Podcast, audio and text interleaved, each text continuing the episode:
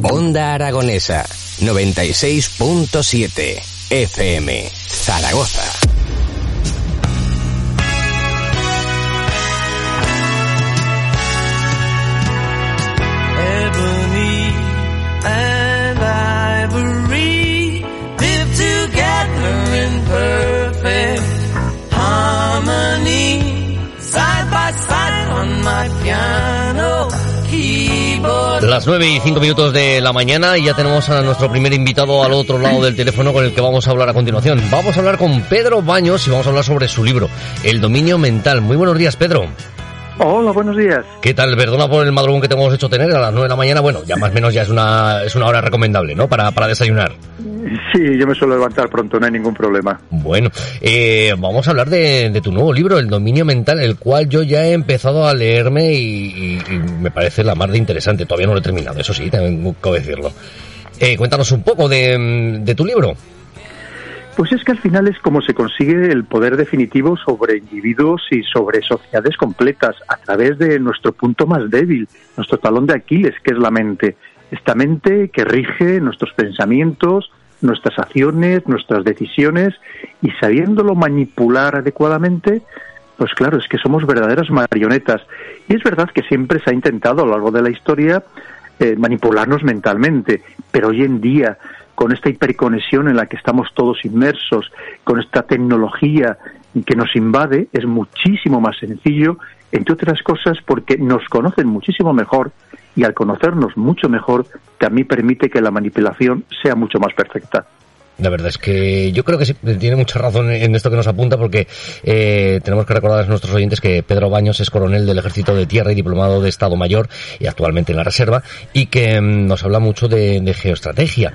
Y, claro, a lo mejor hace años pues todo esto podría haberse mm, más complicado puesto que a lo mejor tendría que hacerse a viva voz, ¿no? Eh, todos estos comunicados que nos hicieron desde, mm, desde los altos poderes, pero a día de hoy a golpe de clic eh, es muy fácil que, que puedan intervenir en nuestra en nuestra forma de pensar.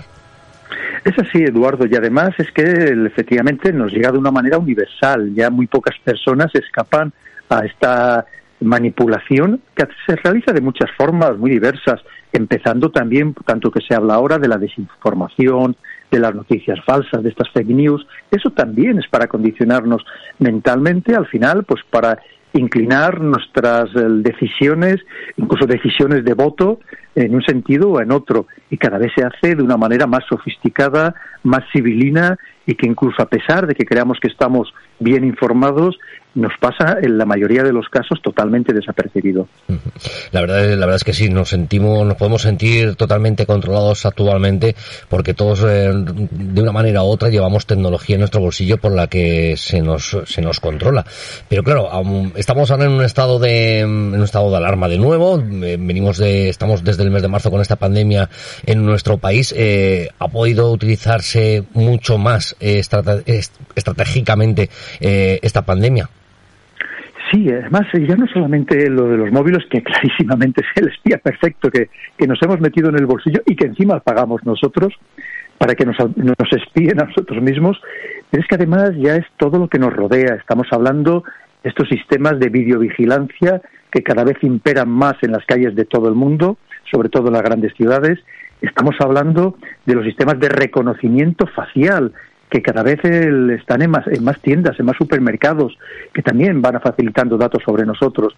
Tenemos toda la problemática relacionada con la geolocalización, que a través de esa geolocalización se puede conocer muchísima información sobre nosotros y luego cualquier cosa que hagamos a través de Internet sea las compras, sea con quién nos relacionamos, los likes que damos en las distintas redes sociales.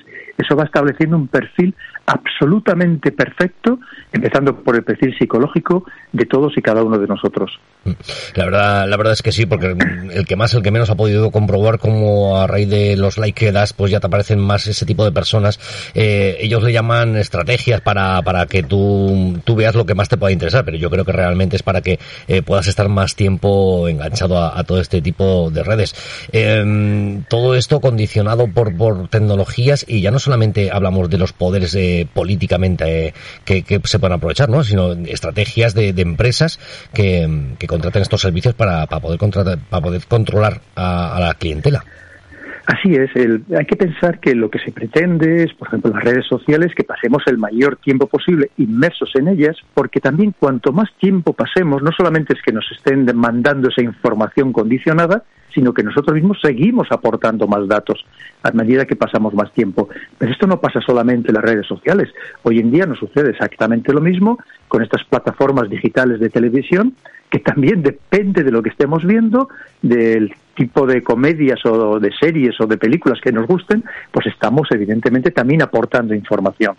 Y al final esto tiene dos finalidades, que lo ha dicho usted muy bien, Eduardo, dos finalidades muy claras. Por un lado hay una, una, una finalidad comercial económica para condicionarnos también nuestros hábitos de consumo y luego la otra finalidad clarísima que es una finalidad política porque estas que al final son empresas que están a gastar a ganar dinero venden todos estos datos al mejor postor, sean una multinacional o sea incluso los propios gobiernos. Así es. Em, yo creo que, habrá, eh, se está enfocando todo a que no sea necesario eh, la utilización de armas eh, para conseguir poder, conseguir em, conquistas, invadir nuevos, nuevas poblaciones. Es así, porque mm, hoy en día casi lo menos importante es el armamento convencional, que sigue siendo importante, claro que sí, pero hay otras formas de dominio. Al final, cuando se, se trata de conquistar territorios, al final hablamos de personas, y nada mejor que dominarles, que conquistarnos a través de nuestra mente, de imponer nuevos modelos sociales, de estos hábitos de ¿Te está gustando este episodio? Hazte fan desde el botón apoyar del podcast de Nivos. Elige tu aportación y podrás escuchar este y el resto de sus episodios extra. Además, ayudarás a su productor a seguir creando contenido con la misma pasión y dedicación.